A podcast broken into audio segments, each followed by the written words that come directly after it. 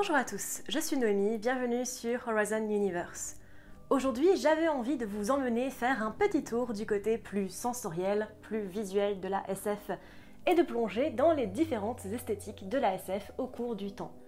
En effet, la SF est un genre qui se prête beaucoup à un exercice de visualisation. Et au cours de son histoire, plusieurs looks lui ont été attribués, et j'avais envie de vous emmener faire un petit tour d'horizon sur ces différentes visions du futur et de la technologie. Parce que depuis le début du genre, il y a bien eu plusieurs vagues au niveau des thèmes, de leur partage à l'écran, ou tout simplement dans les esthétiques décrites dans les histoires. Et donc, plusieurs tendances sur l'idée que l'on se fait de notre futur. Alors, plongeons ensemble dans les différents univers SF jusqu'à nos jours, à travers 5 grandes esthétiques, et donc 5 visions du futur la sci-fi classique, le Golden Age, jusque dans les années 50. Oui, je sais, vous allez me dire que la SF est née bien avant les années 50. Et vous auriez raison, on a déjà parlé de Margaret Cavendish qui a écrit son livre en 1666 dans ma vidéo sur les femmes et la SF. Mais la vision du futur et les visuels qui lui sont attribués restent néanmoins assez similaires, notamment au vu de l'importance de l'âge d'or, le Golden Age, commencé vers la fin des années 30 et se prolongeant jusque dans les années 50. En règle générale, on le comprend entre 1938 et 1946, à peu près, et c'est pas une science exacte. Le Golden Age est la première époque où la science-fiction a gagné le cœur du grand public. Beaucoup de lieux communs du genre ont été institutionnalisés plus ou moins à cette époque. C'est par exemple les débuts du space opéra et de la hard SF, qui marquent véritablement le genre. En effet, la SF classique, le Golden Age, marque une certaine admiration pour la science et la technologie et leur réussite. C'est par exemple à ce moment-là que Asimov et Campbell décrivent les lois de la robotique. C'était une époque ultra optimiste, étonnamment, qui pensait que la technologie et l'avancée scientifique seraient plus ou moins la réponse à tous nos problèmes. On y trouve aussi beaucoup de questionnements religieux ou spirituels, comme dans Canticle for Leibovitz, mais les œuvres de cette époque sont à majorité plus tournées sur les possibilités que la technologie et la science offrent à l'humanité, notamment pour la guerre ou l'exploration. On est plutôt, comme je l'ai dit, dans de la hard SF, voire même de la SF militaire. A noter que la SF à cette époque est principalement littéraire et en format court ou nouvelle, étant l'âge d'or des magazines comme Amazing Stories ou Outstanding Science Fiction. Van Vogt, Vance, Highline ou encore Bradbury ont été les fers de lance de cette époque. Niveau esthétique et visuel pur, j'avoue que ce n'est pas l'époque qui a le mieux vieilli. Après tout, on imagine le futur avec les clés que l'on possède déjà de son époque. Et là, ça y va, question néologisme du genre laser à plasma. Les couvertures des magazines ou des livres de l'époque mettent souvent en avant des astronautes dans des combinaisons étranges et énormes, des fusées à la Tintin, des couleurs flashy, des robots et surtout, surtout, des robots. La science étant mise à l'honneur dans les histoires, mais une science un petit peu ancienne.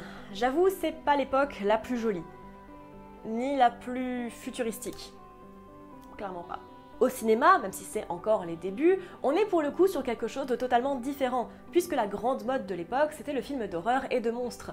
Alors, ça reste de la SF, mais on est très loin des thèmes de hard SF discutés dans la littérature, même si beaucoup de films abordaient déjà la bombe atomique par exemple, avec ni plus ni moins que Gojira, mais aussi la peur du communisme et donc de l'invasion avec Body Snatchers. L'époque pulp slash New Wave des années 60 aux années 70. La New Wave est un mouvement qui va complètement à l'encontre de la vision de la hard science des années 50. Elle se concentre plus sur les sciences soft et une emphase sur l'expérimentation en termes d'écriture et d'idées contre le traditionnalisme d'Asimov et confrères. Très influencé par la politique et de son époque, le Flower Power face à la guerre du Vietnam et les grandes luttes sociales des années 60 et 70, cette époque a marqué de grands thèmes dans la SF, notamment le travail sur l'utopie, le surréalisme, la libération sexuelle et la cause environnementale. La New Wave a été également la première à donner voix à une plus grande représentation des autrices, notamment avec Les Guin, Russ et Sheldon. De grands auteurs ont marqué l'histoire de la SF jusqu'à nos jours, comme Moorcock, Dick, Ellison ou encore Aldis, dans cette époque. La New Wave marque aussi un changement dans le format de la SF, passant plutôt au livre et on s'intéresse moins à la science qu'à l'impact de celle-ci sur l'individu ou une population donnée. La New Wave est une littérature d'idées, qui pour le coup n'a pas eu l'impact qu'elle aurait pu avoir sur le genre, puisque plus libre dans sa forme et donc plus fragmentée. En effet, le genre a été critiqué pour son manque de profondeur, se cachant sous des styles faussement alambiqués, et pour la suffisance de certains grands auteurs de cette époque. Si niveau visuel littéraire on s'approche plutôt du surréalisme, surprise, c'est aussi à cette époque qu'on commence à voir apparaître de très grosses productions SF au cinéma, notamment à Hollywood, avec par exemple 2001 A Space Odyssey, La Machine à explorer le temps ou encore Planète des singes, Orange Mécanique et Fahrenheit 451. Mais aussi du pur pulp de série B, voire même de série Z à ce niveau-là, qui a malheureusement participé à la popularisation de deux clichés. 1. L'ASF est un truc de macho sexiste. 2. L'ASF est cheap ou un truc de débile, à base de monstres et de décors en carton plâtre. Dommage parce que le cinéma des années 60-70 a énormément marqué le visuel SF pour leur esthétique. Les films des années 60 mi-70 se focalisaient majoritairement sur le futur de l'humanité et répondaient bien plus à l'intellectualisme du Golden Age littéraire. Fini les conneries, l'ASF ça fait réfléchir.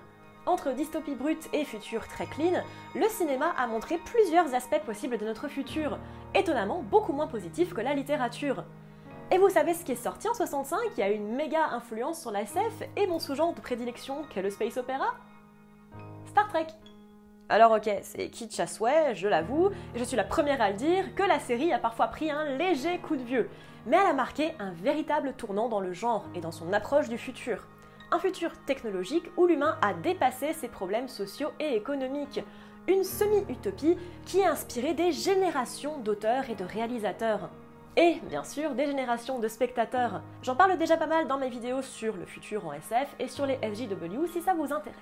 Le rétro des années 70 aux années 80. Si la New Wave continue sur sa lancée dans les années 70, au niveau de la littérature, elle s'effondre lentement au milieu de la décennie jusqu'à la vague moderne des années 80.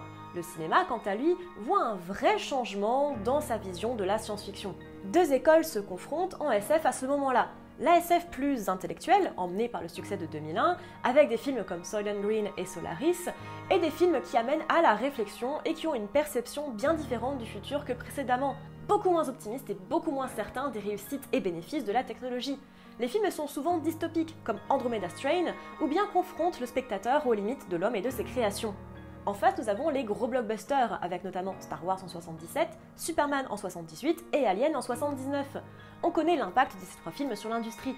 Star Wars a marqué un tournant dans le space opéra avec les films Star Trek, Superman était le premier gros film de super-héros et un large précurseur, et Alien a révolutionné le genre de l'horreur.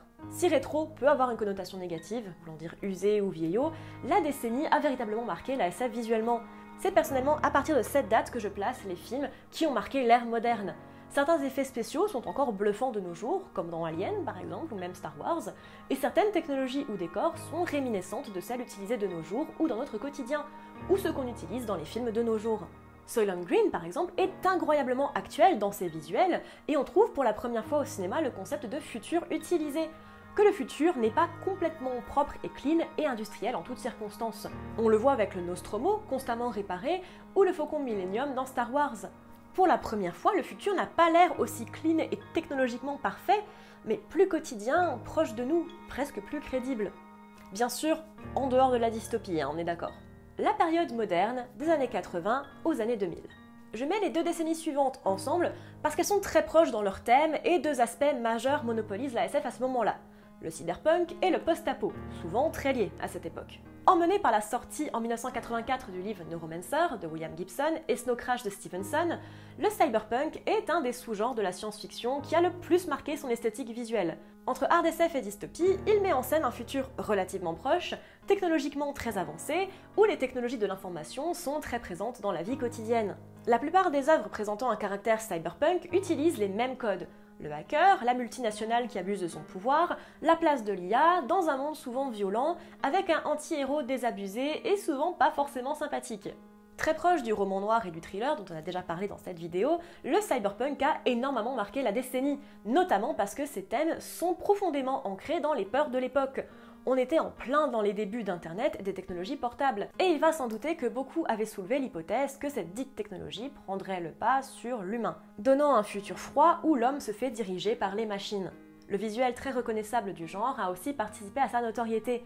Ville sombre et tentaculaire et les néons, je pense que vous voyez tous l'esthétique dont je parle. Et c'est sans conteste une des visions les plus répandues de la SF et de notre futur. Si le genre est avant tout littéraire, et ses visuels soient plutôt purement artistiques ou vidéoludiques, un film a participé à son expansion dans le grand public. Je ne vais pas reparler de Blade Runner de Ridley Scott, sorti en 1982, qui est devenu un des fers de lance de cyberpunk et dont je parle beaucoup. Et puis, comment ne pas citer Matrix et sa vision dystopique des machines et de l'IA Notamment dans le courant des années 90, beaucoup de films ont tendance à voir la technologie plutôt avec un regard effrayé qu'admiratif. Très lié à la politique de l'époque, en pleine guerre froide, beaucoup de films et de livres de l'époque présentent une vision très dystopique et post-apo du futur, mais toujours très liée aux problèmes technologiques. Terminator, par exemple, Akira, mais aussi Minority Report, montrent les dangers de cette omnipotence de la technologie sur la vie des citoyens. L'importance des IA dans la vie est aussi très appuyée dans Hyperion, et dans une mesure pas totalement dissimilaire, les livres de Ian Banks ou encore Watchmen. Dans les années 90, avec l'émergence de l'Internet, beaucoup d'auteurs ont finalement senti que nous étions en train de véritablement vivre le futur, de vivre la SF, poussant le space opéra notamment beaucoup plus loin dans la hard SF et les questionnements apportés par le genre, les forçant à penser de nouveaux concepts, comme avec la trilogie de Mars de Kingston Robinson, ou les livres de Bruce Sterling ou de Hamilton. On se trouve donc souvent face à une nouvelle vague de hard SF et de space opéra assez complexe, offrant une vision du futur parfois un peu plus joyeuse, à base de mondes nouveaux étranges et de vaisseaux gigantesques, où tout est à faire et où l'humanité peut s'étendre au-delà de son berceau qu'est la Terre. On reste dans un aspect très cyberpunk dans l'idée, des vaisseaux sombres, des néons, des environnements dangereux et inhospitaliers. Le minimaliste est l'ère CGI, de nos jours, globalement. Et nous arrivons enfin à nos jours depuis le début des années 2000, où deux visions de la SF, encore une fois, se payent principalement la part du lion. Le post-apo est ce que j'appelle le futur laboratoire. Le post-apo des années 2000 est assez différent de celui des années 80-90 dans ses thèmes. Là où la dystopie est plutôt tournée vers les problèmes technologiques liés aux créations de l'homme, le post-apo du nouveau millénaire est souvent plutôt tourné vers les problèmes écologiques ou médicaux, on va dire avec des titres comme Children of Men, La Route, Wally, mais encore des livres comme Seven Eves ou des jeux vidéo comme Subnautica ou The Forest, le post-apo moderne est beaucoup plus dans un aspect naturel que le post-apo des années 80 et 90, beaucoup plus centré sur la ville et sur la technologie. On est un peu plus dans le man versus wild, la survie au milieu d'une nature sauvage à laquelle nous nous sommes plus adaptés. Ce que j'entends par là, c'est une vague dans les films de SF, notamment grand public, d'avoir un futur extrêmement clean, lisse, blanc en gros, comme si notre vie était un laboratoire géant made in Apple. Surface lisse, écran intégré partout, hologramme et compagnie, à la I Am Mother, Interstellar, Ex Machina, AI, Avatar. Vous comprenez l'idée. Et Oblivion, qui combine en plus la vision plus moderne du post-apo. Aidé par l'ère du CGI à tout va, le futur est présenté comme étant plus aseptisé, avec un retour d'une technologie omniprésente, mais aussi plus menaçante que durant l'ère cyberpunk. La technologie est quotidienne et présentée comme une aide normalisée et acceptée par le plus grand monde. Ou presque. Que ce soit dans The Expanse, Old Man's War, Three Body Problem ou Children of Time, la technologie fait pleinement partie de l'histoire, et le futur est présenté comme beaucoup plus propre, en fait. À côté de ça, on a Black Mirror qui présente un côté beaucoup plus sombre à cette techno propre.